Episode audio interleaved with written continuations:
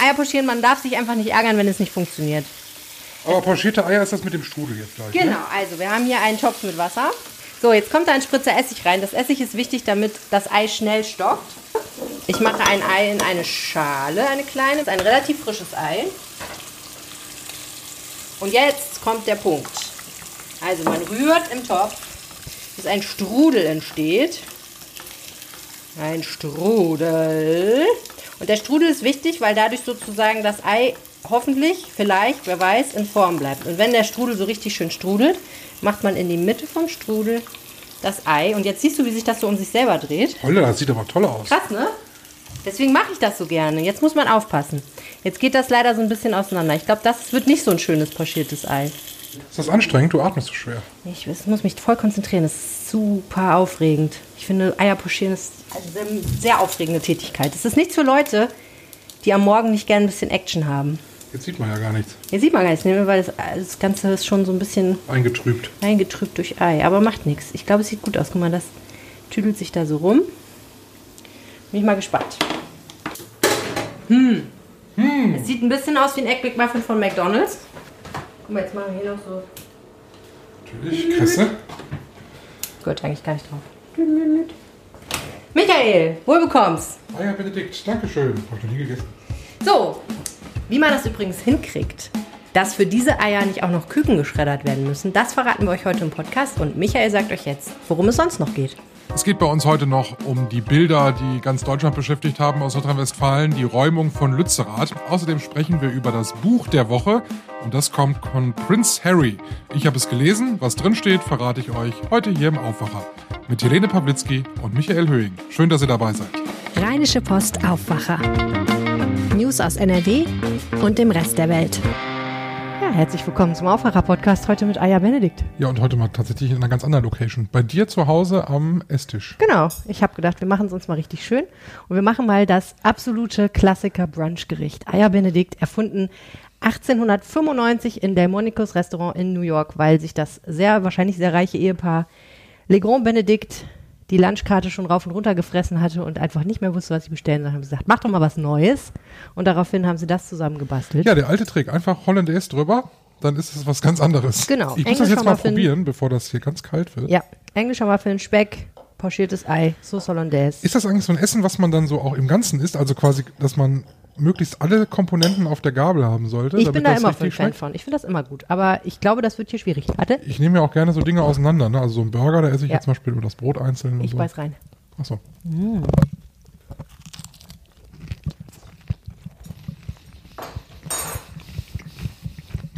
Selbst leicht erkaltet rettet die Hollandaise einfach alles, oder? Mhm.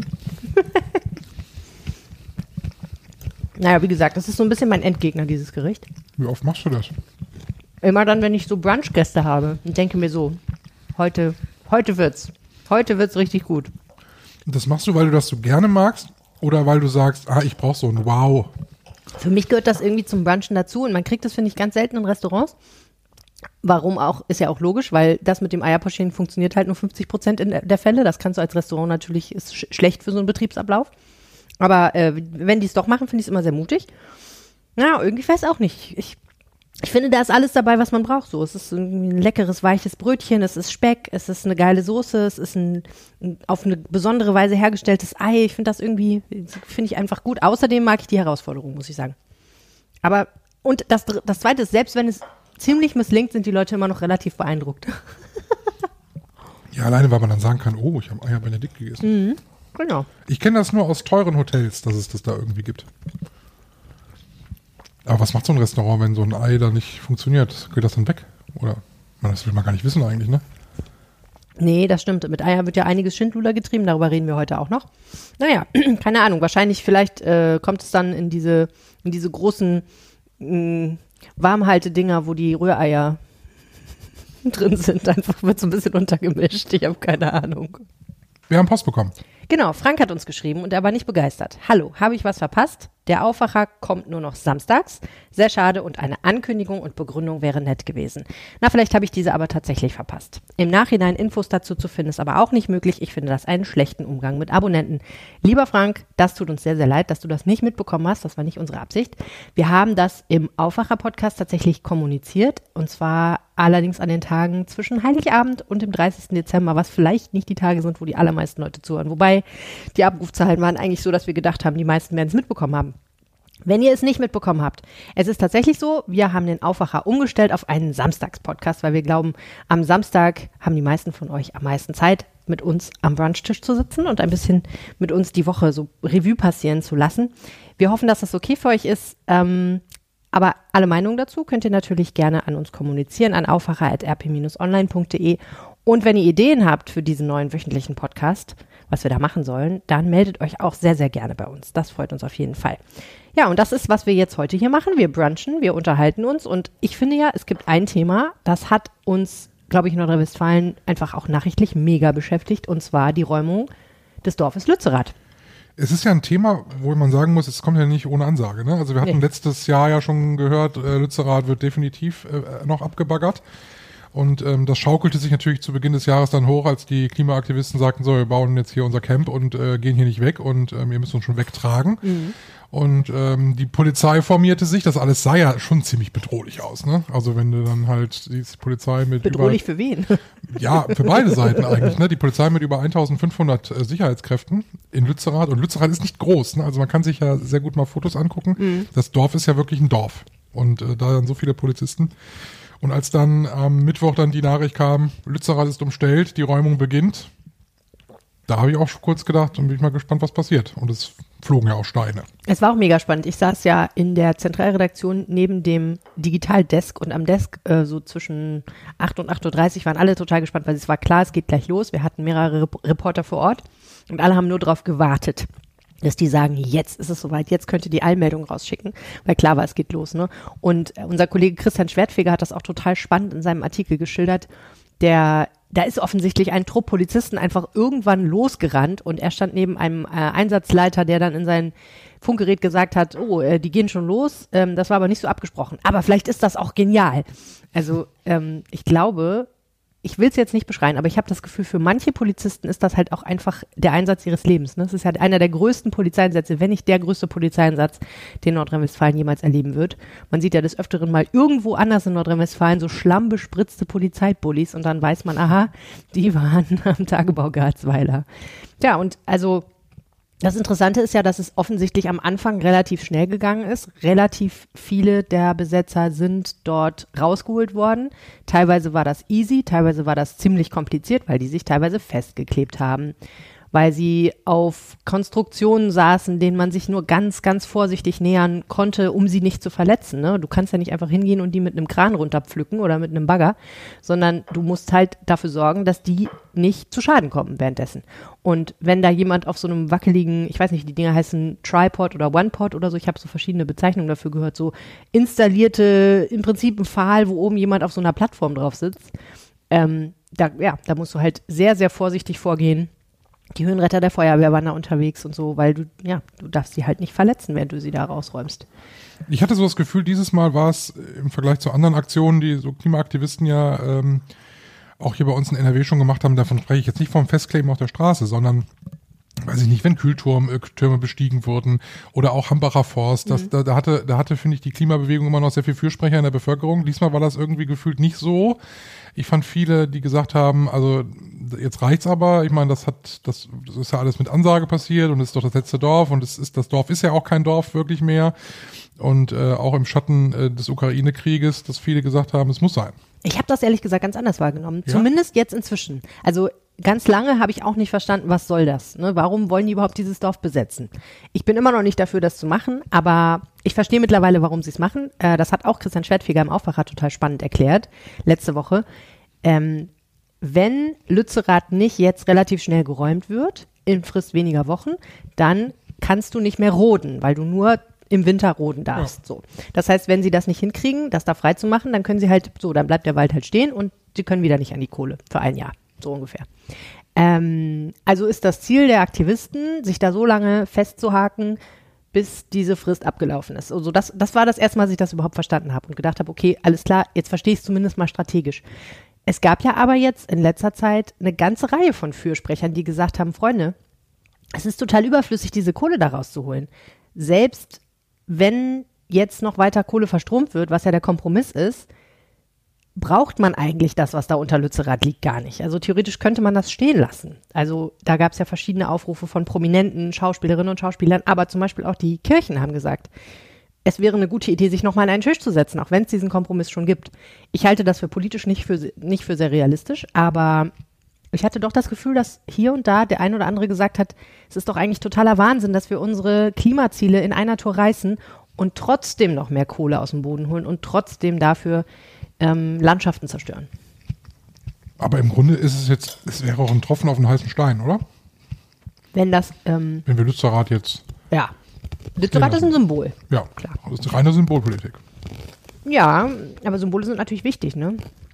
Also, die Frage ist ja, was ist, was ist, was ist das Primat der Politik und was ist, was ist deren wichtigstes, oberstes Ziel? Was ist das oberste, wichtigste Ziel der Politik? Aber so stirbt Lützerath den Märtyrertod, das habe ich auch im Aufwachen schon mal gesagt, Mhm. und ist auch im Grunde mindestens genauso viel wert.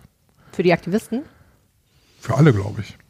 Also ich glaube, wenn du dich da ehrlich festkettest, dann ist dir das wichtiger, dass du diesen symbolischen Sieg erringst, als das am Ende. Also ich, aber ich meine, also du hast, glaube ich, insofern recht, als dass es ja schon ein Sieg für die Aktivistinnen und Aktivisten ist, dass ganz Deutschland darüber redet. Ja. So. Also Deine Tochter wird in, in 20 Jahren sagen können, Lützerath war das letzte, und wird es wahrscheinlich auch kennen, Lützerath war das letzte Dorf, was äh, in Nordrhein-Westfalen abgebaggert wurde. Das kann gut sein.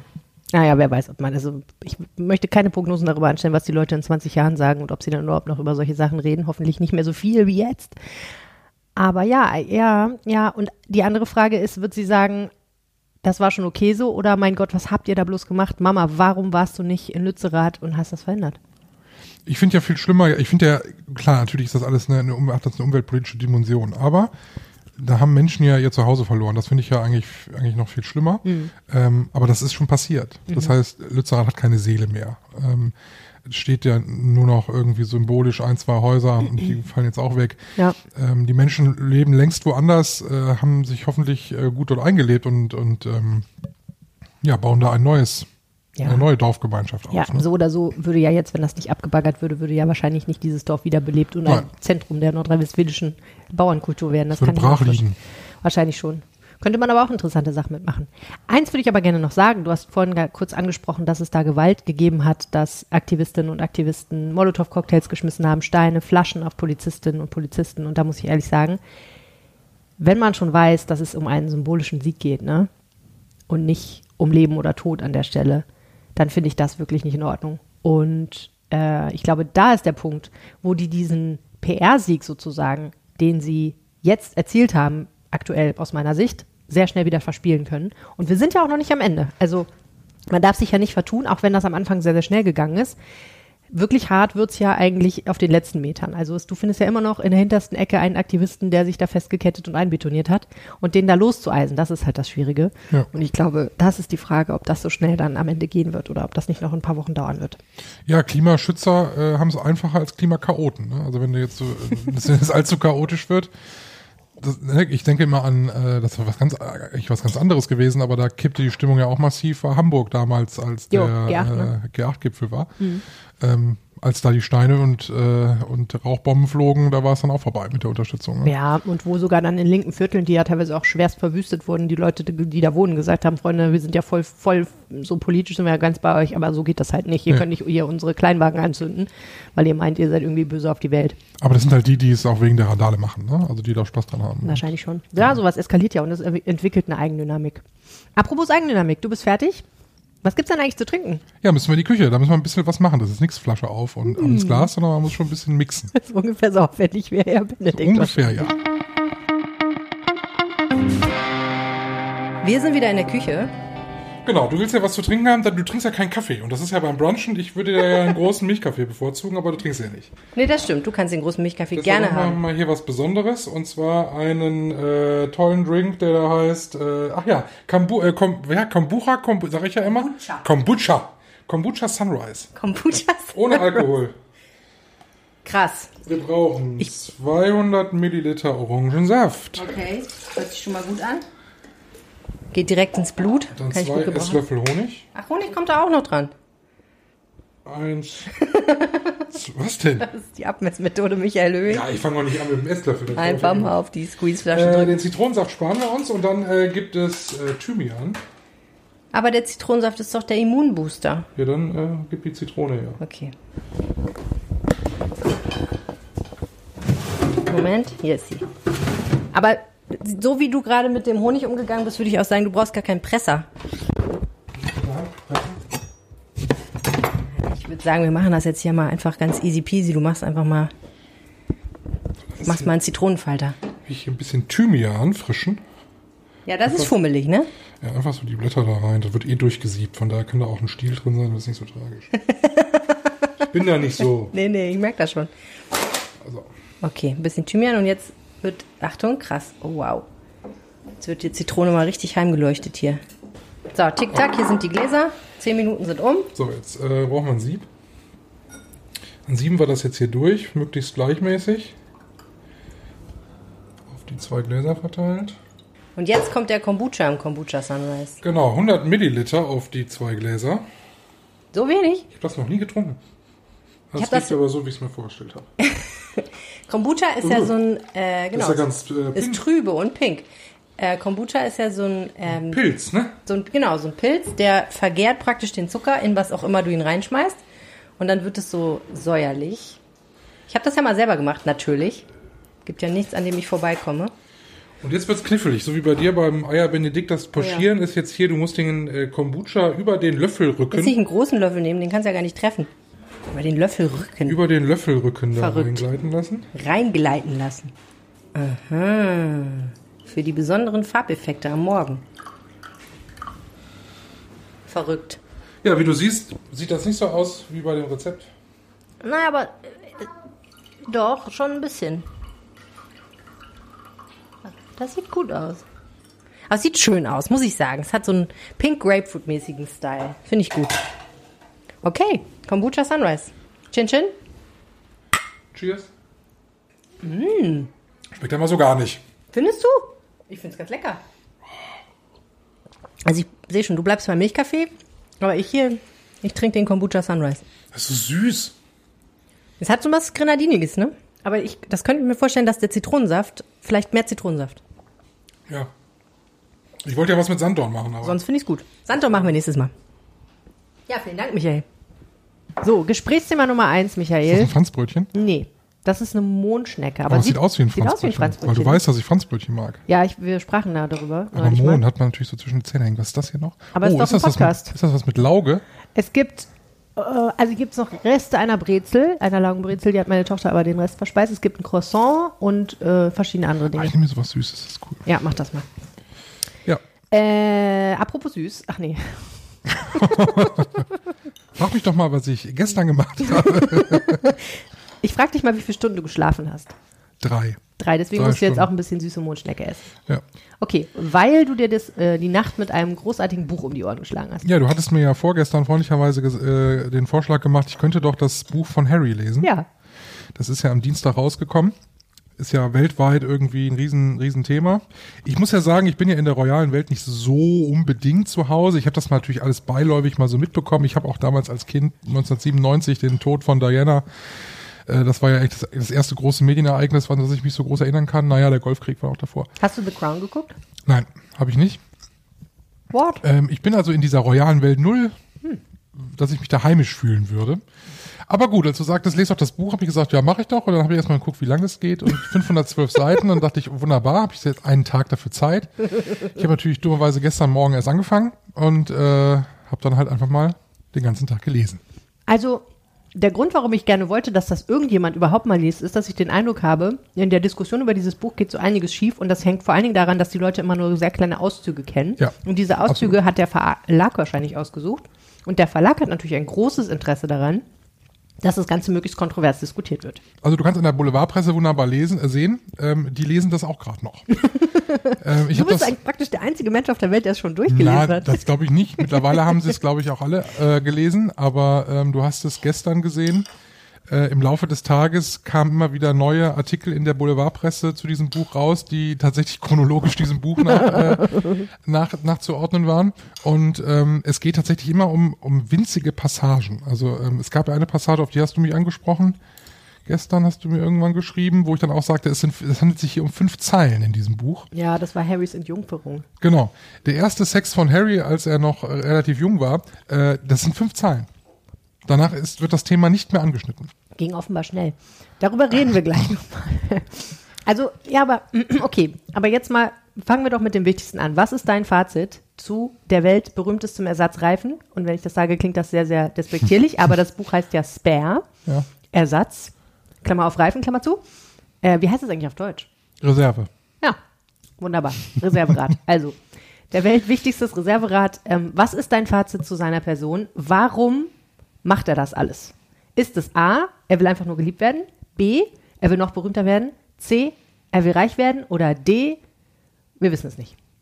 Ich glaube, dass es tatsächlich natürlich eine finanzielle Komponente hat. Ähm, das ist aber das Gesamtkonstrukt, ne? Mit Netflix-Dokumentationen, Interviews bei Oprah, äh, die sie ja auch nicht umsonst machen. Er hat ja einen Vertrag für insgesamt vier Bücher unterschrieben, das heißt, er muss noch nachliefern. Nein. Ich weiß noch gerade noch nicht, was er noch liefern will, Eben, genau. weil das Buch ist schon sehr umfangreich. Aber Alter. es gibt viele Persönlichkeiten, die er nur am Rande erwähnt. Also es wird eine sehr wenig sein. Opa zum Beispiel, zu dem er ja eine relativ innige Beziehung hatte, äh, erwähnt. Vielleicht gibt's da mal ein ganzes Buch zu. Also die brauchen schon Geld. Also ähm, weil sie kriegen keine Unterstützung mehr aus Großbritannien. Ähm, ich bin ja nun weder Royal-Fan noch Literaturkritiker. Ich fange deshalb mal, mal so an, dass ich sage, das Buch liest sich wunderbar. Okay. Ist Also auch von einem guten Menschen geschrieben, ne? 512 Seiten an einem Tag, das kann man mal machen oder sagen wir mal in zwei Tagen kein Problem. Alter, wirklich? Ja, also das, das geht schon. Aber das ist wirklich äh, sehr, Ja. ähm, sehr niederschwellig geschrieben. Aber der Ghostwriter ist so gut, ne? Das scheint. Der Ghostwriter ist wirklich gut. Ähm, ich habe auch äh, jederzeit das Gefühl gehabt, es ist Harry, der da zu mir spricht. Das fand ich, ich habe mich da wirklich reinziehen lassen, so in diese ganze Geschichte. Und ich muss sagen, am Ende des Buches, Oh oh. ja, Harry, alles richtig gemacht. Das war so tatsächlich. Und alle kloppen auf dem armen Jungen rum. Und ich diese, habe dieses Buch gelesen und dachte, nee, also wenn, ich kann ja nur davon ausgehen, die Geschichte stimmt so, wie er sie geschrieben hat, weil ich weiß ja, nicht- ich weiß es ja nicht. Warst nicht dabei. Ich war ja nicht dabei. Aber wenn die Geschichte so war, wie er sie schreibt, dann ist alles, was passiert ist, dass sie aus Großbritannien weg sind, dass sie jetzt die große Maschinerie anschmeißen, weil sie ihren Standard halten wollen, alles irgendwie logische Konsequenz. Du willst jetzt nicht spoilern oder warum machst du es so spannend? Wieso? Na, weil ich nicht verstehe, warum ist das die logische Konsequenz? Was haben die, was, was haben die Royals den Harrys angetan? Also du erfährst in diesem Buch, ähm, dass zum Beispiel viele Dinge aus dem Leben von Harry, ähm, die in, in die Presse kamen, nicht durch Zufall an die Presse kamen. Das- Und dass das- nicht alles gelogen ist, was in der Presse stand, sondern dass Harry mittlerweile sehr genau weiß, wer aus seinem engsten Bekanntenkreis Informationen an die Presse durchgestochen hat und warum er das getan Aber wer hat. denn? Naja, im Grunde war es Charles und Camilla. Nein. Die sind also doch böse. Sie sind also doch böse. Über Camilla wird sehr wenig geschrieben. Ähm, sie taucht natürlich immer wieder auf. Ähm, es wird nie genau gesagt, dass sie es war oder dass sie da die Fäden überwiegend in der Hand hat. Das macht die ganze Sache so ein bisschen mystisch. Äh, der Vater wird eigentlich auch bis fast zum Schluss immer sehr, ähm, sehr fair. Also Prinz Charles wird sehr fair behandelt. Ich glaube, was dazu dann führt, dass man Camilla so den schwarzen Peter äh, zuschiebt. Auch ein bisschen einfach, einfach, ne? Auch natürlich alles sehr einfach. William finde ich ganz unsympathisch nach diesem Buch, äh, weil es viele Geschichten gibt, ähm, wo ich denke, pff, so soll William sein. Den mochte ich eigentlich auch immer. Den fand ich eigentlich auch mal ganz sympathisch. Der aber, wirkt ganz nett, ne? ja, aber Auch ein bisschen offensichtlich harmlos. auch sehr schwierig, weil sehr viel Neid dabei war. Es geht ja um Wohltätigkeitsprojekte. Auf Harry? Harry ist ja ein großer Afrika-Fan, ist oft nach Afrika gefahren und äh, hat dort äh, sehr lange Zeit verbracht. War ja auch zum Beispiel die erste längere Auszeit mit, mit Meghan, äh, die sie sich da genommen haben. Und irgendwann kam William und hat gesagt, ähm, also Wohltätigkeitsprojekte in Afrika, die mache ich und nicht du. So, und in der royalen Familie hat William das Sagen, weil er ist der Thronfolger. Wie so ein Wolfsrudel. Genau. Und äh, das passte Harry natürlich gar nicht, weil der sich da seit Jahrzehnten schon engagiert. Aber das ist dann halt eben so. Ne? Äh, Das sind schöne Bilder, gerade auch wenn man an die Diana denkt, die ja auch solche Bilder bis heute äh, noch produziert hat, die man heute immer noch sieht, wie sie auf AIDS-Stationen war und so. Also, nee, William kommt nicht gut weg. Was natürlich ein bisschen der Sache ins Knie schießt, dass er angeblich er sich mit seinem Bruder gerne ein bisschen versöhnen will. Und das, was ich schwierig daran finde, ist natürlich auch so familiendynamisch. Man kennt das ja vielleicht auch so ein bisschen aus seinem eigenen Bekanntenkreis. Ne? Also ich weiß nicht, wenn man so befreundete Geschwisterpaare zum Beispiel so, ne, wenn man jemanden kennt und man kennt beide, Bruder und Schwester oder Bruder und Bruder oder wie auch immer. Und wenn die mal Zwist haben und man hört sich die verschiedenen Versionen der Geschichte an, da denkst du oft, ach interessant, äh, bist du sicher, dass ihr auf demselben Planeten wohnt? Weil das nichts miteinander zu tun hat ganz oft. Und du kannst als Außenstehender ja dann oft nur sagen, okay, interessant, wie zwei Leute dieselbe Begebenheit so monsterunterschiedlich äh, betrachten können. Und deswegen ist das natürlich total schwer zu abstrahieren davon, was so zwischen Geschwistern vorgeht. Es geht halt immer um verletzte Gefühle. Man fühlt sich irgendwo benachteiligt.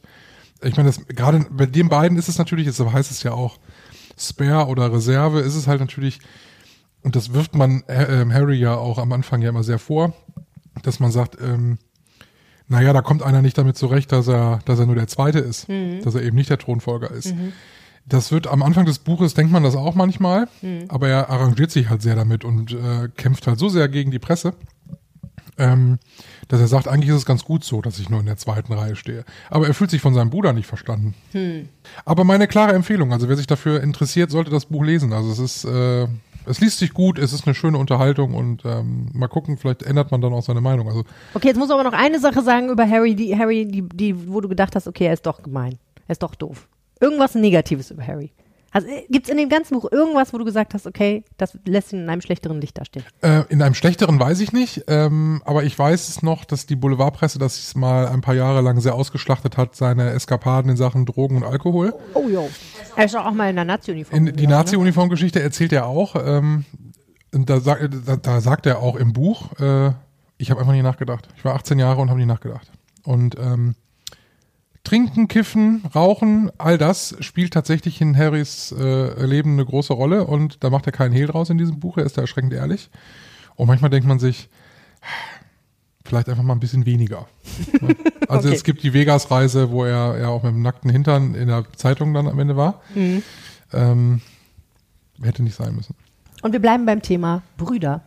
Oh, das ist aber jetzt eine ganz schlechte. Das ist eine super Überleitung. Naja. Komm, das ist eine super Überleitung. Ich muss nämlich ähm, sagen, ich habe mich intensivst mit dem Thema Eier beschäftigt und bevor ihr jetzt lacht, es war wirklich sehr erhellend. Ich wusste nämlich viele Dinge nicht. Es fing damit an, dass mir immer auf dem Markt Eier vom Zweinutzungshuhn angeboten wurden. Und ich mir darunter absolut nichts vorstellen konnte. Michael, weißt du, was das ist? Ja, ich habe das mal gehört, aber ich kann das jetzt nicht wiedergeben. Es ist auch komplizierter, als man denkt. Ich musste mich da echt so durchfuddeln. Also, seit dem 1. Januar 2022, jetzt kommt ein Satz, der lustig klingt, aber sehr ernst ist, darf in Deutschland kein Eintagsküken mehr wegen seines Geschlechts getötet werden. Also Sch- Geschlechterdiskriminierung bei Küken ist vorbei seit letztem Jahr, weil, und das Problem ist aber, das hat das Problem nicht gelöst, das passiert jetzt häufig im Ausland. Ja, das also war diese ja klar. Kükentötung. Genau, das war klar. Warum gibt es das überhaupt, dass Küken getötet werden oder gab es das? Weil man natürlich die Hühner nicht einfach hat Hühner sein lassen, sondern man hat sie gezüchtet zu Legehennen und Masthühnern. Also die einen sollen Eier legen, und zwar am Fließband, und die anderen sollen schön dick und fett und lecker werden, damit wir sie essen können. Bei den Masthühnern hat man kein Problem, weil sowohl weibliche als auch männliche Hühner können gegessen werden. Bei den Legehennen hat man das Problem, dass Hähne bekanntlich keine Eier geben. Das ist richtig. Richtig. Und deswegen sind sozusagen die Brüder von den Legehennen, die Ersatzlegehennen, die Reservelegehennen sozusagen, die sind relativ nutzlos. Die Sparehennen. Die Sperrhennen, genau. Und früher wurden die also nach dem Schlüpfen getötet. Sogar wenn es Bio-Eier waren, finde ich sehr interessant. Also äh, dieser ganze Prozess läuft ja darauf hinaus, dass am Ende ein, eine Henne Eier legt und diese Eier konnten als Bio verkauft werden, auch dann, wenn die Brüder dieser Henne nach dem Schlüpfen einfach mal, und das ist ja das Fiese daran, teilweise einfach geschreddert wurden. Die wurden einfach in so einen Schredder geschmissen und dann zack, waren die Küken tot. Das ist jetzt also verboten. Aber manche Betriebe lagern das Brüten und Töten ins Ausland aus. Also die sozusagen Produktion der Hennen, die nachher die Eier produzieren, die werden im Ausland hergestellt und dann kommt die Henne wieder nach Deutschland, legt hier ihre Eier, auf der Packung steht deutsche Eier, alles gut und trotzdem sind Küken dafür gestorben. Das war zum Beispiel das Erste, was ich nicht wusste, dass wenn auf der Packung deutsche Eier steht, dass das trotzdem sein kann, dass dafür Küken getötet wurden. Skandal. Und das, was ich auch nicht wusste, war, selbst wenn du Eier kaufst, auf der, wo auf der Packung steht, ähm, ohne Küken töten, nützt das nicht allzu viel, weil die Hälfte aller Eier, die du konsumierst, lieber Michael, die siehst du gar nicht. Das sind Nee, unsichtbare Eier. in allem drin. Genau. Du weißt das alles Keksen, schon. Kuchen, Ich kann dich mit nichts mehr überraschen. Aber Nein. für mich war das alles neu. Anyway, genau. Kekse, Kuchen und so, was wir alle sehr gerne essen. Da sind Eier drin und diese Eier, ja, die kommen teilweise dann einfach auch aus dem Ausland. Also man weiß gar nicht, was dahinter steckt. Jetzt ist die Frage, was ist die Alternative zum Töten? Und da gibt es zwei Möglichkeiten. Entweder man bestimmt vor dem Schlüpfen das Geschlecht. Also du guckst dir das Ei an und mit verschiedenen Methoden, entweder du piekst ein winzig kleines Loch in das Ei und nimmst ein bisschen Flüssigkeit raus und kannst dann gucken, was ist da eigentlich, was schwimmt da eigentlich für genetisches Material drin rum, oder du durchleuchtest das Ei, kannst du rausfinden, ist da eigentlich ein Männchen oder ein Weibchen drin in dem Ei. Wie früh und wie schnell geht das? Das ist der Haken an der Sache, genau. Bislang ist das erst weit nach dem siebten Tag möglich. Also das Ei sch- kommt aus der Henne raus und wird bebrütet. Und wenn das dann neun oder so Tage alt ist, dann kannst du halt gucken, was ist da eigentlich drin. Das Problem ist aber, dass man davon ausgeht, dass das, was da drin ist, schon ab dem siebten Tag Schmerzen empfindet.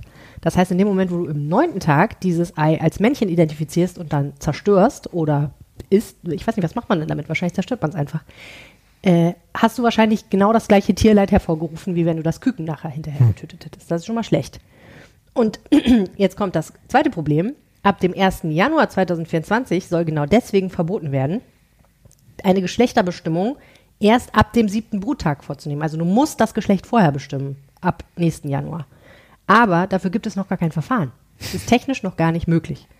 Also wird jetzt die spannende Frage sein, gelingt es irgendeinem Marktteilnehmer in den nächsten zwölf Monaten ein Verfahren marktreif zu machen, und zwar so, dass man sich das auch leisten kann, dass man vor dem siebten Tag gucken kann, was ist eigentlich in dem Ei drin. Ansonsten macht man es wieder im Ausland. Ansonsten besteht die große Gefahr, dass noch mehr davon ins Ausland wandert, weil du darfst es ja dann in Deutschland nicht mehr. Und im Ausland ist halt free for all, da kannst du alles machen. Also da ist es vollkommen egal.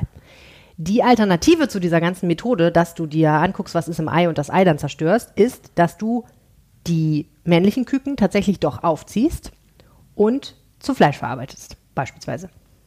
Das würde erstens bedeuten, dass das Ei mehr kostet und zweitens kriegst du da Hühner raus, beziehungsweise Hähne, die nicht so toll fürs Essen sind, wie die, die extra dafür gezüchtet wurden, natürlich, logischerweise. Und da sind wir wieder bei meiner Eingangsfrage, was ist eigentlich ein Zweinutzungshuhn? Ich habe es endlich herausgefunden. Es ist ein Huhn, was sowohl Eier legen kann, als auch als Fleischhuhn verwendet werden kann, als Masthuhn. Aber in beiden Fällen nicht ganz so toll funktioniert wie das extra gezüchtete Huhn dafür. Also es legt nicht ganz so viele Eier, ich glaube ein Drittel weniger. Und es setzt auch nicht ganz so zartes und vieles Fleisch an. Aber man könnte es trotzdem essen. Nix Ganzes und nix Halbes. Ja. Das Ich meine, aber das ist genau, das ist die das ist die pessimistische Sichtweise, das Glas ist halb leer. Aber du könntest natürlich auch als halb volles Glas sagen, wir führen das Huhn praktisch wieder auf das zurück, wo es mal herkam, gehen einen Schritt zurück in dem, was wir mit dem Huhn gemacht haben und versuchen wieder zurück zum natürlichen Huhn zu kommen. Aber sowas kriegst du auch wieder auf dem Markt, ne? Ja, nicht unbedingt. Also ich glaube, dass man die, diese, die, die, die Hähne als äh, Speisefleisch sozusagen, ich glaube, das wird noch gar eine ganze Weile dauern, bis das wirklich auf dem Markt, also jetzt im breiten Markt ankommt, so dass du das im Supermarkt kaufen kannst. Aber die Kombination aus Bio, ohne Küken töten und Freiland finde ich nie. Aber Bio und Freiland gehört doch zusammen. Ja, aber dann ist meistens, da steht nicht dann drauf, ohne Küken töten. Das habe ich noch nie gefunden bei Bio-Eiern. Entweder steht da Bio dran oder steht ohne Küken töten. Echt? In den Supermärkten, wenn du jetzt natürlich zum Bauern deines Vertrauens gehst Okay. oder zum Markt ähm, oder in den Bio-Supermarkt vielleicht. Ja, das ist echt ein guter Punkt, ehrlich gesagt, weil ich irgendwie immer, äh, aber das war auch so ein Skandalmoment für mich, äh, dass es auch bei Biohühnern möglich ist, dass da Küken beigetötet werden. Also werde ich auf jeden Fall mal beachten, wenn ich meine Eier im Supermarkt kaufe, was da eigentlich draufsteht. Wenn ihr euch informieren wollt darüber und diesen ganzen komplizierten Sachen nochmal nachlesen wollt, es gibt einen super Artikel der Verbraucherzentrale, den wir euch in den Show Notes verlinken. Oh ja, und jetzt würde ich sagen, hauen wir hier noch so ein bisschen rein Ja. Und wünschen euch ansonsten ein richtig schönes Wochenende. Nächste Woche wird wieder gebruncht und äh, gerne Ideen. Was muss unbedingt auf dem Brunchtisch? Weil Bitte. ich weiß noch nicht, was wir nächste Woche machen sollen. Ah ja, Benedikt haben wir ja schon. Du bist fürs Essen zuständig nächste Woche und ich fürs Nächste, Trinken. richtig. Okay, Oh gut. ich denke mir was richtig Gutes aus. Bellini mit Champagner und noch, weiß ich nicht, Peach-Likör. Wenn ich nicht fahren muss. Genau. Schönes Wochenende. Ich bin Michael Höhing. Mein Name ist Helene Pawlitzki. Schön, dass ihr zuhört. Tschüss. Mehr Nachrichten aus NRW gibt's jederzeit auf RP Online. rp-online.de